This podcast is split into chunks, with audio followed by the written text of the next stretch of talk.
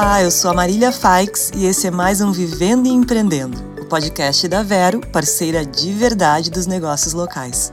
Vocês podem contar com a gente sempre que precisarem, na hora que for necessário.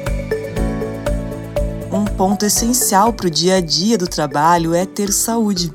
Os negócios não podem ser algo que faz mal para a gente. E as empresas também podem contribuir para uma melhor qualidade de vida dos colaboradores. E a tecnologia pode ajudar bastante nisso, principalmente algo que cresceu muito com a pandemia: a telemedicina. Para entender melhor esse assunto, a gente vai conversar hoje com a Jihan Zogby, que é CEO da Dr. Tis, uma empresa especializada no tema. Seja bem-vinda, Jihan, que bom te ter aqui no Vivendo e Empreendendo. Muito obrigada, Marília, pelo convite. Será um prazer estar com vocês aqui, eh, falando um pouco sobre minha experiência em saúde e tecnologia. A gente que agradece. Então vamos começar com a primeira pergunta. Me fala primeiro como é que surgiu a Dr. Tis e o que, que ela faz pela saúde das pessoas.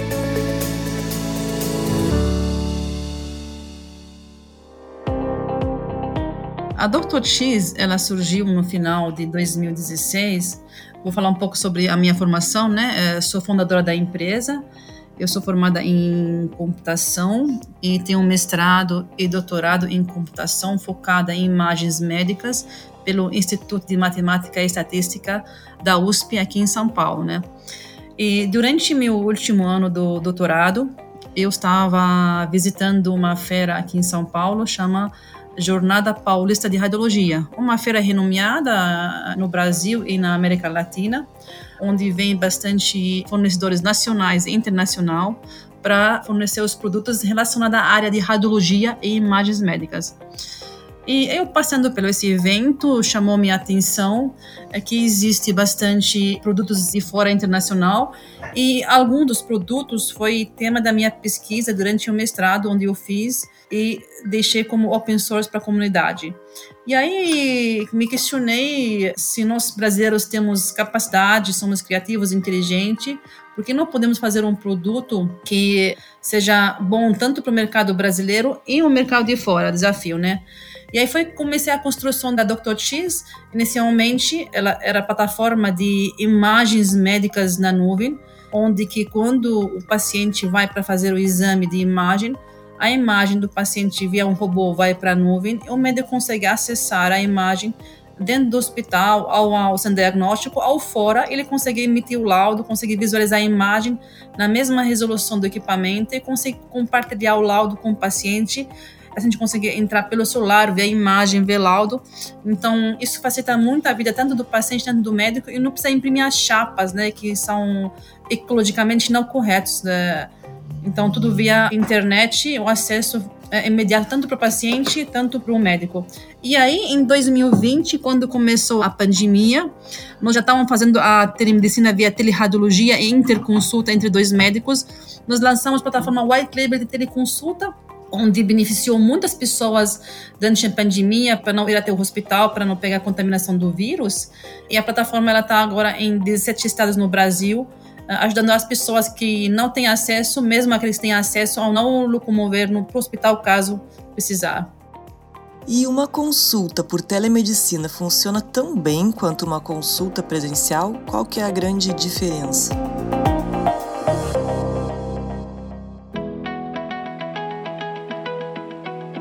Ah, uma ótima pergunta, Marília, né?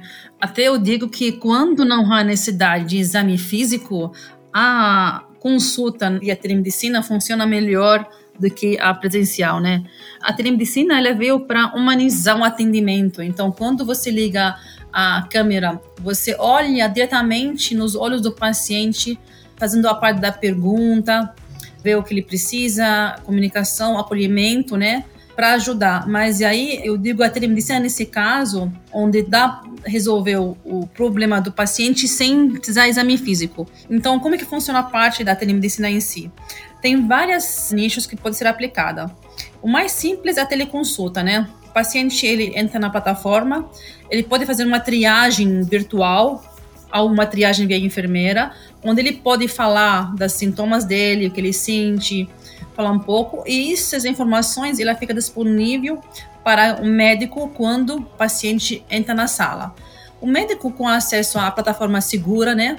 Ele consegue conversar com o paciente e também ele consegue dar o desfecho clínico. Caso precisar de exame físico, ele vai direcionar para o hospital. Caso não, pode resolver o problema no ato da consulta online. E também ele pode, tendo um certificado digital, ele consegue emitir a prescrição, onde uma receita digital, o paciente recebe no seu celular um SMS, vai na farmácia e liberado o, o medicamento naquela classe que a Anvisa libera via assinatura digital. O médico tem que ter a certificação digital, claro. Também ele pode fazer pedido de exame, ele pode também fazer o atestado médico, tudo online, junto com o paciente. E quando precisar um exame físico, ele vai direcionar o paciente até o Instituto de Saúde. Existem outras modalidades de telemedicina que pode ser, por exemplo, a interconsulta, uma consulta entre dois médicos. Nós sabemos que o Brasil, um país demograficamente enorme, intercontinental, existem vários lugares onde não há especialidade médica. Então, o médico na ponta ele precisa um apoio de outro médico. Via telemedicina, ele consegue fazer chamamos interconsulta, né, em relação a isso. Ou a segunda opinião também pode ser feita via telemedicina. Isso também é a modalidade de tele-UTI, onde os pacientes internados no UTI conseguem ter apoio de outro médico especialista mesmo na, na ponta. E outras modalidades de telediagnóstico, onde dá para resolver isso via telemedicina. Claro, tem que ter uma plataforma segura, como nós temos na, na Dr. X, onde as informações do paciente ficam inseridas de forma segura e também o médico consegue ter o histórico do paciente dentro da plataforma para conseguir ter um diagnóstico mais preciso. Né? E como soluções de telemedicina podem ajudar no dia a dia das empresas? Tem algo que, para quem empreende, pode ser um implemento de negócio? É claro, sim. Nas empresas, a telemedicina ela já faz um papel muito essencial para acompanhar a saúde do colaborador, né? Em relação à parte de prevenção, a saúde mental e outros acompanhamentos. Então, o setor de RH, tendo essa comunicação com as empresas que oferecem telemedicina, a gente consegue ter dentro da empresa um colaborador é, mais saudável, né? Em relação a isso. Às vezes os colaboradores não querem se locomover, eh, sair ou ir para o hospital. E você tendo, tendo toda a jornada do colaborador, onde você consegue direcionar para a especialidade específica, ou a parte, a gente sabe também com essa parte de burnout, onde pode ser feito acompanhamento via psicólogo ou psiquiatra, né, para o colaborador. Isso cada vez mostra, né, que muitos casos, né, de saúde mental pode ser resolvida via atenção primária à saúde, onde temos médicos que fazem atenção primária à saúde, cuida do caso do colaborador, até do familiar do colaborador, para fazer isso, né? Agora, as empresas de tecnologia em si, né? A gente sabemos que a telemedicina está no Brasil de forma mais agressiva desde a pandemia. Mesmo que antes da pandemia estava liberado a interconsulta e a segunda opinião entre dois médicos, mas estava simplesmente usada, né? Quando começou a pandemia, ela foi um papel crucial para o uso da telemedicina como todo no país em relação a isso. E com isso surgiu bastante empreendedores para entrar nessa jornada digital do paciente, atendimento. Acho isso fantástico. Quando mais gente faz o que a gente faz, é, isso ajuda a educação cultural no país como todo, que não apenas a tecnologia em si, tem que ter uma educação cultural para você ter como que essa aderência né, e a usabilidade do sistema, tanto do lado do paciente, tanto do lado do médico. E quando falamos de telemedicina, a gente não fala de telemedicina como apenas a consulta em si. A telemedicina ela tem que estar embutida na jornada no tratamento do paciente, né? Porque existem outros sistemas usados nos hospitais e a telemedicina tem que fazer a integração com esses sistemas. Então, isso surge muitas oportunidades para os empreendedores, tanto na tecnologia, também para os médicos que querem empreender e fazer o atendimento online. Então, como todo, a gente sabe que a cidade como toda, ela se beneficia em termos dessa implantação de telemedicina, Marília. E para os pequenos e médios negócios da saúde, o que, que é preciso para trabalhar com telemedicina? Como é que funciona? Por exemplo, para um médico que tem seu consultório particular ou uma clínica veterinária ou de diagnóstico por imagem. Legal, ótima pergunta, né? Acho que é preciso. Acho que a primeira coisa, às vezes, vamos supor que tem dois casos, né? Ao médico ele atende dentro do seu consultório, ou ele pode atender num lugar tranquilo na sua residência, respeitando as normas de sigilo do paciente como todo, né? Quando a gente falamos na sua clínica, ele, ele precisa ter uma internet local, ter uma câmera, né, um microfone, uma sala silenciosa, um ambiente adequado. Então, a, a telemedicina não pode ser atendida dentro do carro, no bar, na porta da piscina, né? Tanto para o paciente quanto para o médico, tem que respeitar essa parte como fosse presencial, mas é online. E tem que ter uma plataforma uh, segura, onde segue as normas da LGPD, é, conseguir guardar os dados sensíveis do paciente, né, dentro da plataforma, para ele conseguir depois o médico ter essa rastreabilidade do histórico do paciente em si, né? O médico ele tem que ter conhecimento básico né, em sistemas, mas isso é tranquilo. Tem as boas práticas que a gente sempre recomenda, tanto para o médico, tanto para o paciente, para seguir quando vai fazer a telemedicina em si. Ele precisa ter um, uma assinatura digital, quando, caso ele tem que emitir algum documento, né, que precisa de assinatura digital. A gente sabe, tem algumas, por exemplo, medicamentos que não precisa de assinatura digital, como Novalgina, né, de pirona, coisas básicas, mas quando tem que ter algum medicamento que tem que ter a assinatura, o carimbo do médico, quando ele vai emitir fisicamente, ele vai tem que ter uma assinatura digital, né? Mas isso é fácil para fazer isso, seguindo a ICP Brasil, e aí consegue emitir esse, esse, esse documento de receita, atestado, pedido de exame, é como todo, né? E quando está na sua residência, o médico também tem que ter uma sala reservada para isso, sem ninguém estar tá ouvindo a conversa dele com o paciente, com câmera, com microfone, né, passando o sistema. Então, não simplesmente fazer telemedicina via WhatsApp, ao Zoom, a outros meios de videoconferência, porque você tem que ter o registro da entrada, da saída do paciente, a autenticação dos dados, né, dentro do login do paciente, dentro do médico, para você ter esse controle, né, registrar os dados é, da consulta porque como a consulta ela tem que ser registrada, né? Não, não precisa gravar a consulta, mas tem que registrar no prontuário eletrônico da plataforma tudo que acontece entre o médico e o paciente, né?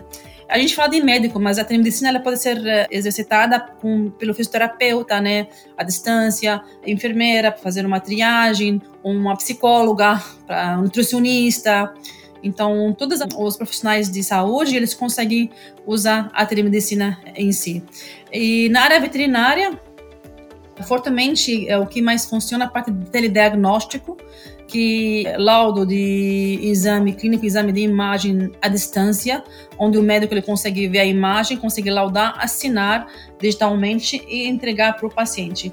Saiu na, esse mês a resolução da CFMV, Conselho Federal de Medicina Veterinária, uh, sobre o que, que, pode ser usado na, na, na, na telemedicina veterinária, veterinária ou não, ela é um pouco diferente, que uh, exige que o médico que vai fazer consulta uh, num PET, ele tem que ter uma consulta física antes de fazer a telemedicina em si, a teleconsulta, né? Fortemente está mais para teleorientação, telemonitoramento, né? Tele-UTI, como todo, Marília. E chegou a hora da dica Ban Ricardi. Abastecer a frota de veículos e máquinas da sua empresa não é mais problema. Toda a rede credenciada Banricard está à disposição onde você estiver, oferecendo mais conveniência e controle sobre os gastos. Aproveite também para utilizar o Banricard Combustível para outros serviços disponíveis nas redes de postos credenciados. Visite banricard.com.br e saiba mais.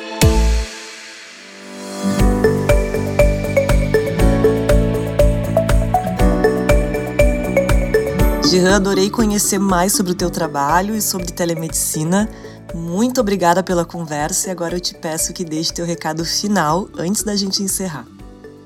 Eu agradeço, Marília, a oportunidade de conversar com você e falar um pouco sobre a minha experiência. Sempre eu tinha meu objetivo de disseminar informações de saúde e tecnologia no Brasil como um todo, né? A telemedicina precisa de pessoas com a mente aberta para a gente conseguir dar acesso via tecnologia para muitas pessoas no Brasil que não têm acesso. Nós sabemos que apenas 25% da população tem convênio, 75% usa o SUS, né? Então a telemedicina tem que ser é, fortemente usada para dar acesso para as pessoas que não conseguem ter um convênio médico, é claro, respeitando a ética e atendimento do paciente como um todo.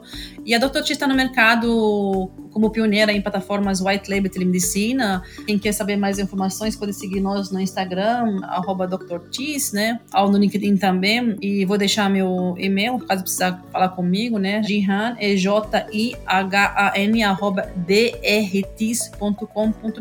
Será um prazer conversar com quem tem interesse sobre a telemedicina. Muito obrigada.